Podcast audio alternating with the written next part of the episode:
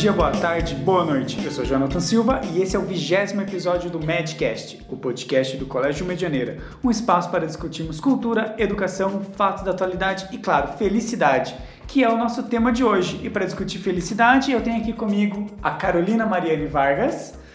Quem é você, Carol? Eu sou psicóloga, trabalho aqui no Colégio Medianeira, no Centro de Inclusão. E Matheus Cedric Godinho. E aí, Matheus, quem é você?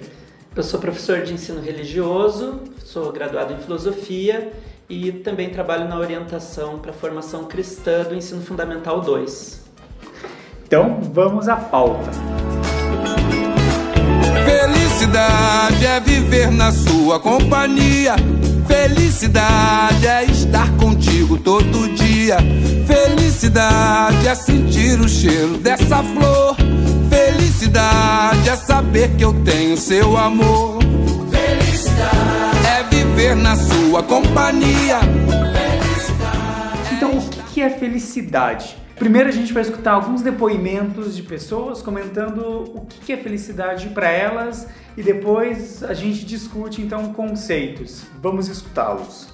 Meu nome é Eurides, eu tenho 34 anos e a felicidade para mim, eu acho que é plenitude. Eu acho que quando você se, é, os momentos que você se sente pleno. Então, para mim, é, foram é, foi o nascimento dos meus filhos, né? O dia que eles nasceram foi um dia, foram dias muito felizes para mim e o dia do meu casamento também foi um dia que eu lembro que foi de muita felicidade. E eu acho que são esses momentos mesmo que marcam a gente para sempre. Oi, meu nome é Adriana, tenho 42 anos. Felicidade para mim é estar com a minha família, aproveitar momentos, parque, lazer, é trabalho também, ter saúde é, física, emocional. Meu nome é Ana, tenho 30 anos e para mim felicidade é um substantivo abstrato. Olá, meu nome é Vinícius, sou coordenador de mídia e educação do Colégio Medianeira, tenho 31 anos. Para mim, felicidade é basicamente respeitar o passado, saborear o presente e aceitar o futuro com coragem e serenidade.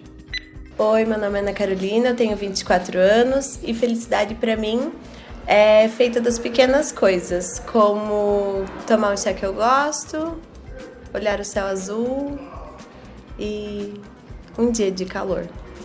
Meu nome é Gabriela, eu sou do sétimo ano D e acredito que a felicidade pode ser representada quando você tem as possibilidades de viver somente com quem realmente ama, como por exemplo os amigos verdadeiros, uma família que te apoie, uma escola para ter o mínimo de conhecimento sobre a vida, além de ter oportunidade de ser uma pessoa verdadeira com si mesmo. Meu nome é Larissa, eu tenho 52 anos. Para mim, felicidade é, é algo muito simples é satisfação mesmo com a vida da gente, com coisas pequenas e muito relacionada a ter saúde e energia para fazer as coisas que a gente gosta e estar com as pessoas que a gente ama. E aí, vocês concordam, né? O que é felicidade? Quais são os conceitos de felicidade? Bom, acho que em primeiro lugar, né, felicidade passa por uma experiência muito pessoal.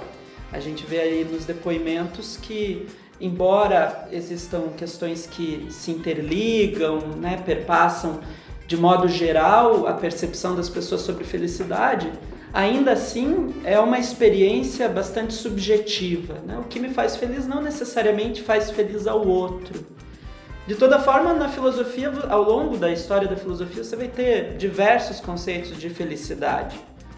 Felicidade vinculada à vida pública, com os gregos, por exemplo, ser feliz é viver na comunidade, é participar da política, da vida da comunidade.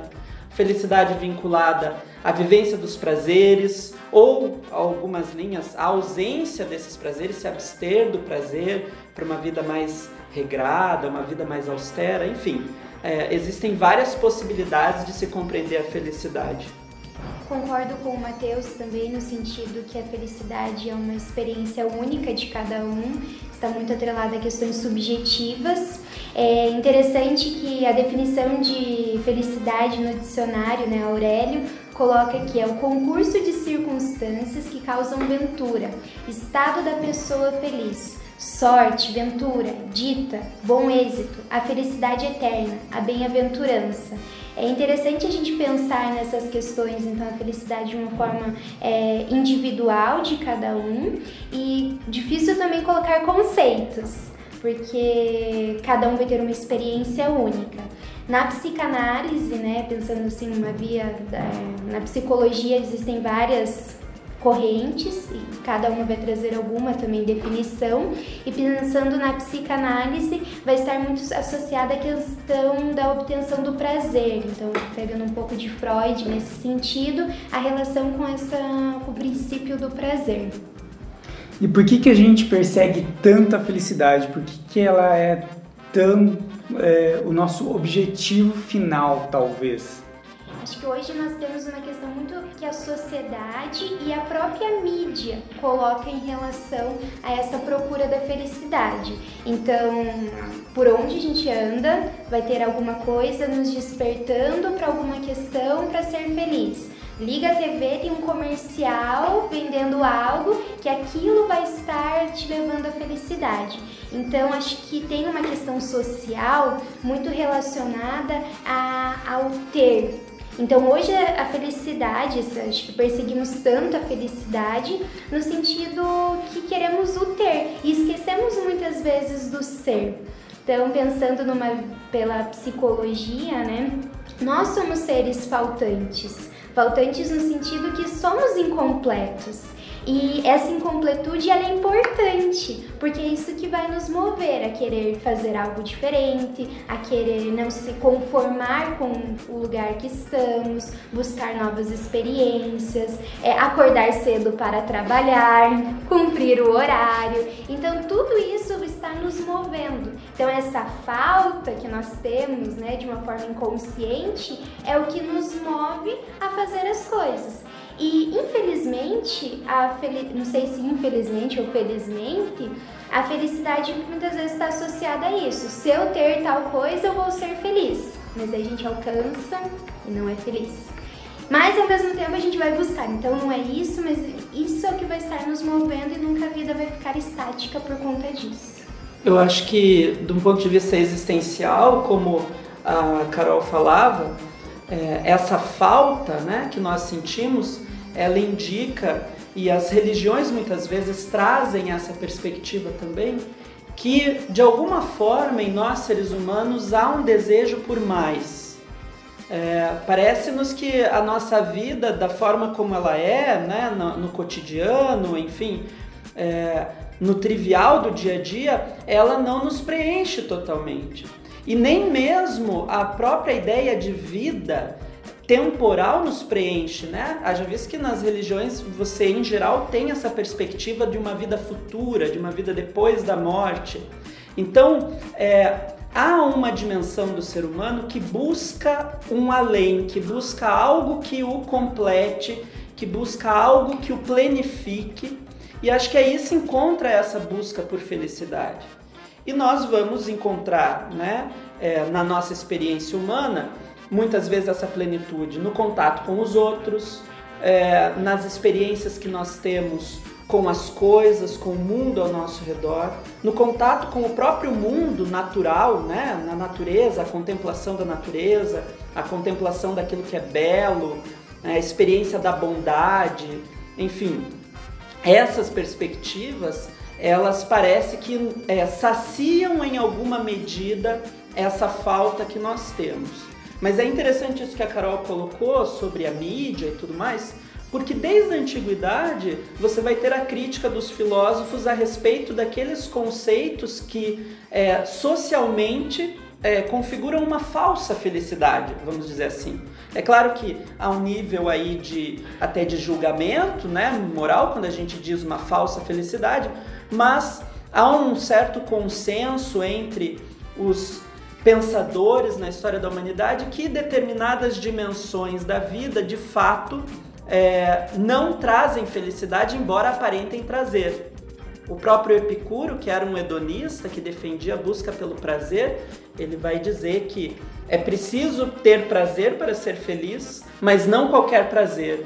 porque alguns prazeres trazem mais dor e sofrimento do que é, alguns dissabores, por exemplo. Ele vai dizer: é preciso buscar aqueles prazeres, aqueles desejos que são naturais e necessários, aquilo que é simples. E Epicuro tinha uma vida super austera, super simples, né? Ele dizia que para ser feliz eu preciso ter o básico para me alimentar, eu preciso ter é, amigos ao meu redor e eu preciso filosofar, eu preciso meditar e contemplar a vida. Então, é, todo o resto que envolve isso, que está por trás disso, é muito mais uma sensação efêmera, como disse né, a, a professora também ali, uma sensação efêmera de, de uma alegria, de um prazer momentâneo, mas que não constitui de fato, em substância, uma vida feliz. E falando dessa questão da, do ter para ser, a austeridade, aquele ditado, né, de que quanto mais conhecimento a gente tem, menos feliz somos. Ele é uma verdade? Qual é a relação dele com a realidade? Então, acho que tende a ter uma razão de ser, né? Em geral, os ditados populares, eles não se aplicam em todas as circunstâncias, mas eles trazem uma percepção do senso comum sobre algo, né? É, de fato, uma pessoa que tenha um nível de consciência e de conhecimento mais apurado sobre a realidade, ela vai perceber tanto aquilo que é melhor quanto aquilo que é pior. Então, realmente, é, os, nós tivemos muitos filósofos, por exemplo, que eram pessoas pouco felizes, né? no sentido em que é, sofriam com as constatações que tinham a respeito do outro, do modo como nós nos organizamos, das fragilidades humanas. Agora, por outro lado, é, há aí também uma idealização do que é ser feliz. Porque ser feliz não necessariamente é estar alegre o tempo todo. E acho que nesse sentido, aquilo que a Carol falava do consumismo e da mídia é a grande armadilha porque hoje a sociedade ela constrói um modelo de felicidade que é inatingível, porque nós vamos ter sofrimentos, nós vamos ter contradições. E se a gente não consegue ser feliz, mesmo em meio às contradições e aos sofrimentos, conhecendo aquilo que não é tão bom, então nós nunca seremos felizes, porque essas dimensões da vida são também inevitáveis. Então acho que a felicidade compreende também em algum sentido a dimensão do abrir mão de si, do sacrifício, né, do não ter e de sentir e viver essa incompletude. Sim, e muito importante essa questão da incompletude e desse e do autoconhecimento, no sentido que quanto mais é, conhecemos, mais nós vamos ter que lidar com a realidade e lidar com os próprios desejos. E lidar com os próprios desejos muitas vezes não nos torna felizes. E porque temos que lidar com nós mesmos, né? Então é importante a gente ter esse autoconhecimento e como a sociedade hoje prega realmente isso. Temos que estar o tempo todo feliz. Isso que o Mateus coloca, né? É impossível e pode ser até patológico estarmos o tempo todo feliz. Existem situações que nós ficamos tristes e precisamos nomear os nossos sentimentos. Se eu tenho raiva, eu estou com raiva. Eu não posso ter um sentimento, ah, estou feliz porque estou com raiva. Não, é, a gente precisa ter clareza em relação ao que sentimos, saber nomear isso para justamente é, saber lidar nas situações corretas e. E pegando o gancho, Carol, disso que você comentou, da gente saber nomear os sentimentos, da gente saber lidar com eles, por que, que é tão difícil, né? Aceitarmos, por exemplo, angústia, melancolia, tristeza, sendo que elas são próprias da natureza humana. Acho que é importante a gente diferenciar aquilo que traz um sofrimento psíquico, no sentido de até relacionado a questões hoje muito comuns e que nós temos vários tabus na sociedade em relação a isso, falar então sobre depressão, falar em relação a vários é, transtornos mentais e questão de saúde mental mesmo, né? Então acho que precisamos diferenciar isso. Existe um sofrimento que é sério, que as pessoas elas estão lidando com questões sérias e que precisam de ajuda. E, essa, esse, e a pessoa ela precisa realmente buscar ajuda profissional para que ela consiga elaborar isso. E existem aquelas situações que nós ficamos tristes e muitas vezes a gente chega num determinado lugar e é inaceitável a pessoa estar triste. Então, a gente pode ficar triste, devemos ficar. É impossível estar todo o tempo feliz, até porque temos situações do dia a dia que não vão nos deixar felizes. E a gente mascarar isso é uma forma de até nos enganar, né? Então é importante sim nomearmos as nossas tristezas, nos conhecer. Então acho que esse processo de autoconhecimento em relação a ter a felicidade não como algo parece às vezes muito distante, né? Mas saber olhar para si ver a felicidade naquilo que está vivenciando e também saber que vão ter momentos que não vão estar felizes, vão ter momentos difíceis e tudo isso. É, essa dificuldade que a gente tem em aceitar, né, angústia, melancolia, enfim, ela eu entendo como um reflexo cultural. É um tabu na nossa sociedade ser triste. É um tabu ser infeliz. É pesado, né? Você falar, quando eu te pergunto, né, oi, Jonathan, tudo bem? Você vai me responder que tá tudo bem. Porque se você parar e falar assim, olha, não tá. Hoje eu tô mal. Então isso tem um peso social, né? E o tudo bem, na verdade, não, você não está perguntando se está tudo bem. É uma convenção de um sim, cumprimento sim. como qualquer outro. Exatamente. Então eu, eu percebo que esse padrão social que nós estabelecemos de que é preciso ser feliz, compreendendo a felicidade como essa situação constante de prazer, de alegria de satisfação, o que ela não é, porque isso não é possível, como disse a Carol, é, é psiquicamente não é possível, né, que você esteja a todo momento tendo prazer e alegre, satisfeito, enfim. Essa compreensão de felicidade que tornou a tristeza, a melancolia um tabu, é, de forma irônica, até controversa, faz com que nós sejamos hoje uma das sociedades, talvez ao longo da história, mais depressiva. Né? Nós temos aí uma população, é, a depressão como um mal que assola a população mundial. Então, a nossa cultura que não consegue mais lidar com o ser infeliz e com a possibilidade do não prazer, com a possibilidade da renúncia, por exemplo, né? do sacrifício, que é uma palavra que para nós é, é, é, quase proibida, né? é pesada, é dolorosa. Então essa sociedade, ela é uma sociedade cada vez mais triste. Então, quanto mais nós perseguimos uma felicidade idealizada, é, menos felizes nós tendemos a ser. E é interessante porque o sacrifício ele não é necessariamente algo ruim, inclusive a etimologia da própria palavra, né? Sacro ofício, né? O ofício sagrado, Sim. aquilo que é a tarefa sagrada. E, e, e, emendando um pouquinho com isso que você comentou da nossa sociedade ser uma das mais depressivas de todos os tempos, a gente vive uma época de avatares, né? Nas redes sociais. Criamos personas, máscaras digitais que nos representam dentro desse cyberespaço. E, e dentro desse, desse, desse espaço virtual, somos sempre felizes, bem-sucedidos, somos sempre é, pessoas que estão de bem com a vida. Quais os perigos desse recorte de realidade? Esse recorte de realidade no sentido de não transparecermos a nossa tristeza, não nomearmos os nossos sentimentos, criarmos esse avatar é, imbatível, inquebrável. Acho que é justamente isso, né? Não nomear, não saber lidar com isso, né? É, muitas vezes é como uma máscara, né? Que se cria em relação a como eu sou e não posso mostrar. Acho que está totalmente associado com o que o Matheus traz em relação à sociedade, né, hoje. Está criando pessoas tristes, então estamos é, uma sociedade cada vez mais triste.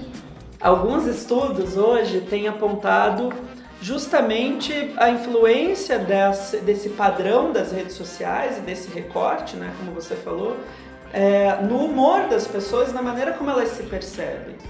Ora, eu estou em casa num domingo à tarde ou num sábado à tarde, sem muita perspectiva do que fazer, né? Só me restou ali o, o Netflix, ou tive um conflito com a família, eu entro no Instagram e eu vejo né, os meus amigos é, num grande almoço de família muito felizes, e o outro tá na praia, e o outro tá viajando em Paris, e o outro tá num super jantar, e o outro está com a namorada. Então isso gera uma certa ansiedade, né? Porque eu começo a contemplar aquilo e eu vou me sentindo de fato, puxa, realmente a minha vida é uma droga, né? Porque é, eu tô aqui em casa sem fazer nada, sem ninguém, é, briguei com a minha família, não tenho uma namorada e enquanto todos os outros estão felizes e realizados e publicando a sua felicidade. Isso tem um impacto na vida das pessoas, né? E isso também molda um pouco aquilo que nós buscamos como felicidade. Isso é, é, é normal. É muito interessante, por exemplo, né? A ideia de sonhos que geralmente estão atrelados à possibilidade de nós sermos felizes. Então, quando eu pergunto, ah, qual é o seu sonho? É, é muito comum que as pessoas respondam assim, ah, um, um dos meus sonhos é viajar o mundo. É, um dos meus sonhos é ir à Europa, por exemplo. Vejam que essa é uma noção absolutamente contemporânea. A minha avó, por exemplo, que é, teria aí em torno de 100 anos, né, se estivesse viva, mas a minha avó, na juventude dela, pouco tempo atrás, vamos dizer aí há 80 anos atrás, ela nunca teria o sonho de viajar o mundo ou de conhecer a Europa, porque essa não era uma possibilidade que se apresentava. É, talvez ela tivesse o sonho de ir à Basílica de Aparecida, de Nossa Senhora Aparecida, né? que era o horizonte geográfico que ela tinha. Agora, ao mesmo tempo em que nós temos esse sonho, viajar o mundo, quem consegue realizar esse sonho? Então, será que de fato existe toda essa oferta que parece que existe? E é isso que nos frustra porque conhecer o mundo ainda não é um horizonte possível a todos, mas ele é vendido como se fosse. Então, é, isso me gera angústia, isso me gera frustração, porque é, nos é apresentado pela rede social, pela mídia, é, possibilidades de felicidade que estão muito além da real concretização da real possibilidade de concretização que as pessoas, na sua grande maioria, têm.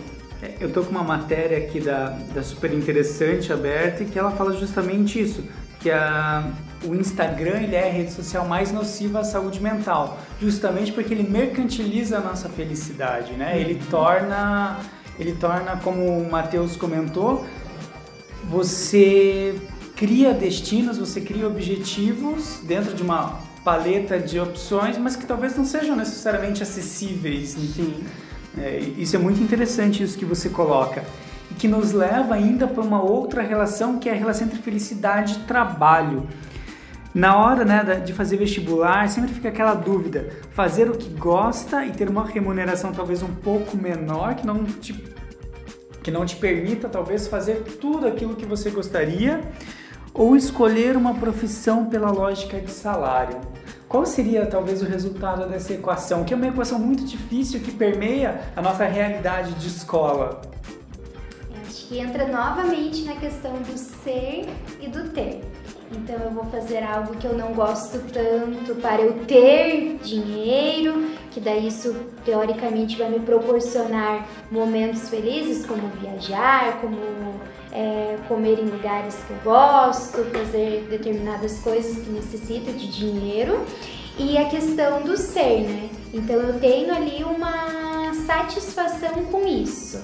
Então eu gosto do que eu faço e eu me sinto completo. E é realmente uma equação no sentido que muitas vezes o fazer algo que dá mais, que dá mais dinheiro não significa que a pessoa vai ser bem sucedida naquilo e fazer algo que às vezes não dá muito dinheiro né, para a sociedade, mas que a pessoa vai empenhar tão bem que ela pode se destacar e criar, talvez ter uma ideia inovadora e ter várias oportunidades. Então acho que a gente tem que quebrar um pouquinho essa questão do que dá dinheiro, que deixa de dar. Claro, existem profissões que vão dar mais dinheiro, a gente sabe disso, mas acho que esse processo de autoconhecimento, saber o que eu vou fazer com aquilo e me empenhar nisso, isso vai me tornar feliz. Não que você vai ser feliz todos os dias da sua vida e fazendo aquilo, mas que você realmente vai ter uma satisfação e isso realmente vai te mover. Porque fazer o que você não gosta pode trazer uma insatisfação tão grande que você não vai ter nem vontade e ânimo para aquilo. E aquilo vai acabar te pre é, trazendo barreiras assim na sua vida que você não vai conseguir é, desenvolver. Veja, eu acho que a questão do trabalho, é, Jonathan, ela traz duas dimensões que são importantes que a gente analise. A primeira é uma que a gente já vem trazendo na nossa fala a, desde o começo praticamente, que é a dimensão do mercado, a dimensão econômica. Veja como a nossa realização pessoal ela se tornou atrelada a esse ser é, abstrato, né, é, que é o mercado. E como nós tomamos decisões e pautamos a nossa realização baseados naquilo que esse mercado muitas vezes impõe como valor. É, e isso acontece no mundo do trabalho porque o trabalho na sociedade contemporânea, capitalista, ele está totalmente atrelado ao mercado. É, o trabalho e o não trabalho, o desemprego também, né, que é um grande fator também de infelicidade. Algumas pessoas, inclusive, passam por períodos né, de depressão profunda e, e, inclusive, de questionar a própria existência quando elas perdem o emprego, por exemplo, né? porque isso é um, um referencial muito forte na nossa sociedade. Então, acho que, em primeiro lugar, é, o autoconhecimento ele vai nos trazer um pouco mais dessa dimensão do quanto de fato eu me deixo influenciar por esses padrões mercadológicos, por esses padrões é, sociais estritamente financeiros que, de fato, regem a nossa vida, têm regido a nossa vida, mas que não precisam abarcar a totalidade da nossa existência. Aliás, não devem. É preciso, em alguma dimensão, fugir e agir de forma, até diria, né, é, contrária a esses padrões mercadológicos. Isso é cristão também. Né? O próprio Cristo, em muitos momentos, indicou que uma vida pautada é, naquilo que é o mercado, e Jesus não viveu uma sociedade capitalista, né? ou seja, esse mercado era muito mais sutil na sua atuação naquela época, mas ele já previa que viver uma vida atrelada a essas motivações é, não nos preenche, não nos satisfaz. A outra dimensão é essa dimensão é, pessoal de conseguir perceber-se entender o que, que vale a pena de fato e o que, que eu busco enquanto pessoa. É, veja, é, essa questão né, de felicidade, trabalho, remuneração e tudo mais, ela é, de certa forma me toca de maneira especial, porque eu fiz filosofia, né? E é um curso que tem essa, esse estereótipo né, de que é, não vai te dar dinheiro, de que você vai passar fome. Então eu vejo muita gente que fala assim, ai, nossa, eu acho maravilhoso filosofia, eu penso um dia em fazer como segunda opção. Né? Ou seja, é um curso que você faz quando você já está bem formado, estabilizado financeiramente, e depois você faz por gosto. É, eu não, eu vivo isso por profissão e sou realizado é, e vivo bem materialmente falando. Claro, tenho emprego e estou é, inserido no mercado de trabalho tudo mais, e, e, isso me dá essas condições de vida. Mas o fato é que, como a Carol falava, é preciso que haja um equilíbrio né, entre essa felicidade que é promovida pelos bens materiais, porque também passando fome, sem casa, sem teto, ninguém pode ser feliz é preciso que se diga, né? É, a pobreza ela é sim um impedimento para a felicidade e o dinheiro, em algumas circunstâncias, naquilo que é fundamental para a subsistência, ele traz sim condições para a felicidade, mas ele não completa totalmente esse meu anseio existencial, que é muito maior. Então, aquilo que o professor, por exemplo, é, talvez não receba em salário numa sociedade que não valorize o trabalho do professor, é, ele precisa compensar e ele vai compensar no contato com seus alunos, na percepção do seu trabalho, do quanto ele pode ajudar as pessoas, do quanto ele se desenvolve é, através disso. Então o trabalho precisa ser uma experiência de realização pessoal, para além do dinheiro. É, embora isso não justifique que as pessoas é, não precisem ganhar salários dignos. Então acho que esse equilíbrio é importante. O dinheiro, ele ajuda sim a pessoa a ser realizada na profissão e ela precisa ser valorizada pelo que ela faz. Mas ele não pode ser o único fator decisório para que eu escolha a minha profissão. É, é preciso contemplar outras dimensões da vida que não são materiais. Segundo o relatório mundial da felicidade divulgado neste ano, o Brasil ocupa a posição de número 28. No índice de 2017, o Brasil era o 22º e em 2016 ocupávamos a posição 17. Essa queda é gritante. O que, que isso significa na prática? Eu vejo, Jonathan, que, lógico, fazendo uma leitura sociopolítica do nosso país, nós somos um país em crise. É um país em crise econômica, novamente o mercado. Então, como esse mercado influencia na percepção de felicidade das pessoas? Então, um país com altos índices de desemprego, por exemplo, de fato não vai ser um país feliz. Né? Como que a pessoa é angustiada em como ela vai alimentar a família, em como ela vai pagar a sua moradia, como que ela vai manter os filhos na escola, como que ela vai se dizer feliz? Então, é, esse fator econômico da crise econômica influencia muito. No entanto, nós vamos ver também que países economicamente é, estáveis e muito bem sucedidos também apresentam pessoas que não são felizes né? e altos índices às vezes de suicídio. E daí entra a segunda dimensão, porque quando eu já tenho essa realização financeira, realização material, de fato começam a surgir aquelas questões humanas que estão para além do ter. E essas questões são muito mais difíceis de se obter. Então, nós temos países que são muito bem realizados financeiramente, é, estão aí no topo dos países desenvolvidos, mas que têm, por exemplo, taxas de suicídio muito altas. Por quê? Porque essas pessoas, na medida em que não têm a preocupação mais econômica, material, vão percebendo outras é, preocupações e outras questões existenciais e que são até mais difíceis de serem atendidas do que a questão financeira.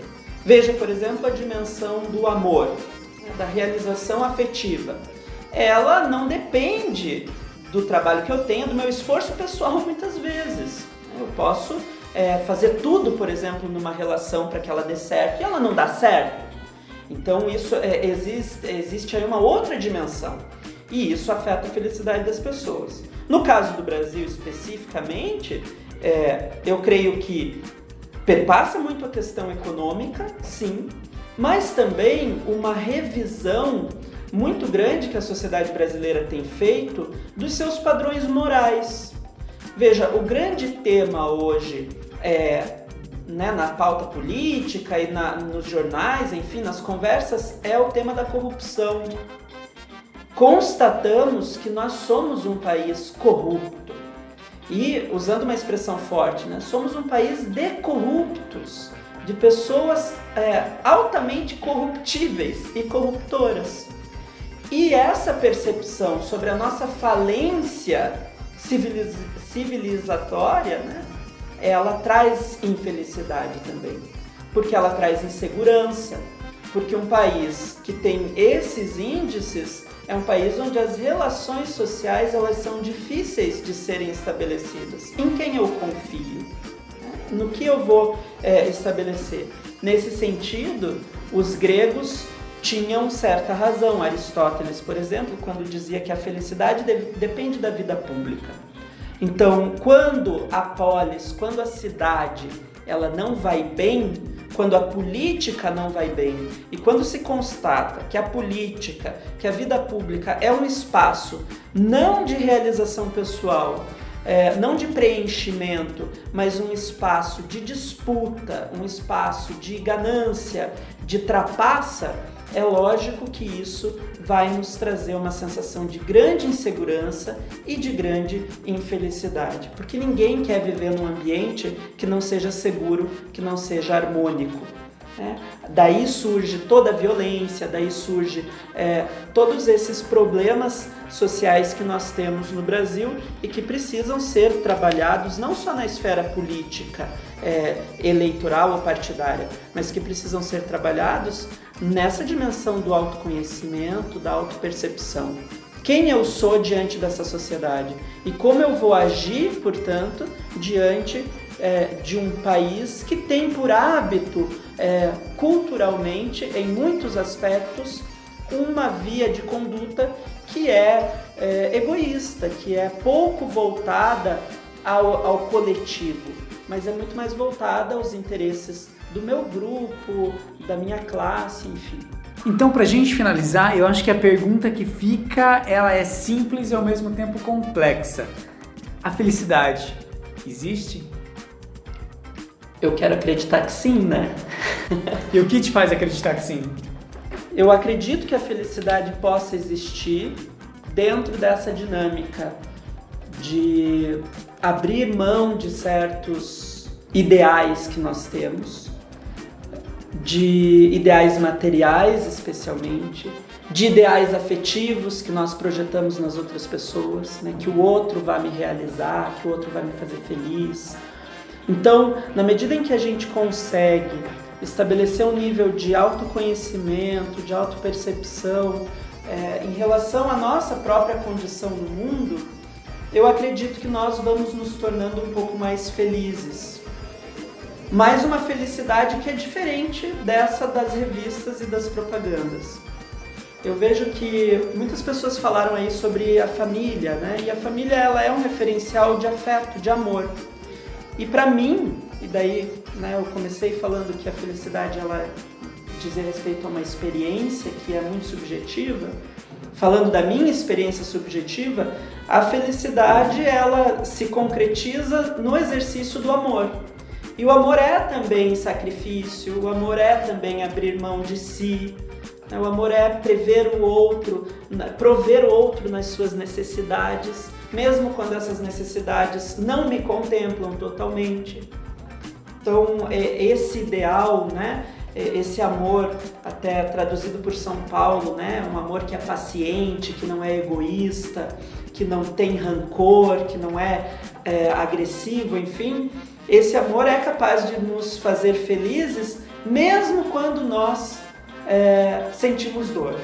E isso é muito legal, isso é muito bonito, né? Euridice falava é, eu me senti feliz quando é, meus filhos nasceram. Um parto, a, criação de um filho é extremamente difícil. Né? É doloroso, é angustiante, é... mas veja, aí está a felicidade. Né? Dentro de toda essa dificuldade que uma mãe passa, das angústias que uma mãe passa, há a verdadeira felicidade. Então a felicidade não exclui necessariamente a dor, o sofrimento. Amar também dói. E ser feliz também compreende ser feliz em meio à dor e às dificuldades. Eu quero ler aqui uma frase de uma psicóloga, psicanalista que eu gosto muito, Ana Sui, que diz assim: Felicidade é aquele raro instante em que a realidade é melhor que a fantasia. Então, realmente, acho que vivenciar isso, nós temos vários desejos, vários ideais, várias fantasias também, mas a felicidade é a gente vivenciar, é aquele instante em que a gente vivencia aquilo que nós planejamos, talvez não da maneira que planejamos, mas que a gente está vivenciando isso. E muito importante, né, isso que o Matheus coloca, os depoimentos que ouvimos também, que é justamente essa questão do amor, é se autoconhecer, é perceber os detalhes, né? Alguns falaram, são as coisas pequenas, as pequenas coisas que nos traz felicidade. Então que a gente possa realmente não ter esse ideal e a fantasia é, da felicidade que é colocada pela mídia, por todos, por todos, mas que a gente possa ter essa felicidade em eu estou nesse momento e o que eu posso aproveitar disso. Eu vejo meus amigos nas redes sociais viajando para vários lugares. Eu viajei para tal. E eu vou aproveitar isso e vou ser feliz viajando ali. Eu não fiz tal coisa que eu gostaria, mas eu fiz essa e eu estou aproveitando da melhor forma. Então que a gente possa realmente nas relações, no dia a dia, naquilo que nós estamos vivenciando, nas oportunidades que nós temos, é, aproveitar isso e ser pleno com isso, né? Aproveitar esses instantes e ser feliz com isso. É, Belchior dizia, né? Viver é melhor que sonhar. E eu sei que o amor é uma coisa boa. Mas também sei que qualquer canto é menor do que a vida de qualquer pessoa. Por isso, cuidado, meu bem, há perigo na esquina.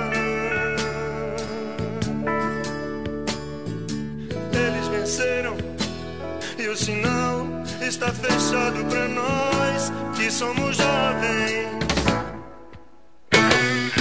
Para abraçar meu Com esse momento musical, chegamos ao fim de mais um episódio do Madcast. Obrigado, Carol. Obrigado, Matheus, pela conversa. Obrigado. Foi um prazer a gente discutir felicidade, algo tão complexo e ao mesmo tempo tão presente nas nossas vidas. E se você quiser conversar com a gente, quiser enviar uma sugestão de pauta, já sabe, envie um e-mail para comunicação@colegiomedianeira.g12.br. E o Madcast está disponível no iTunes, no Stitcher, em vários agregadores de podcast e agora também no Spotify.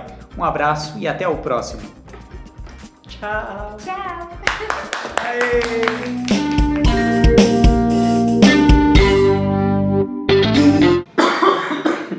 Tava segurando, tava segurando a tosse. Excelente argumento. Mas ela já falou disso. Agora é a tua outra pergunta. Agora minha outra. É, um... Eu tô gritando demais?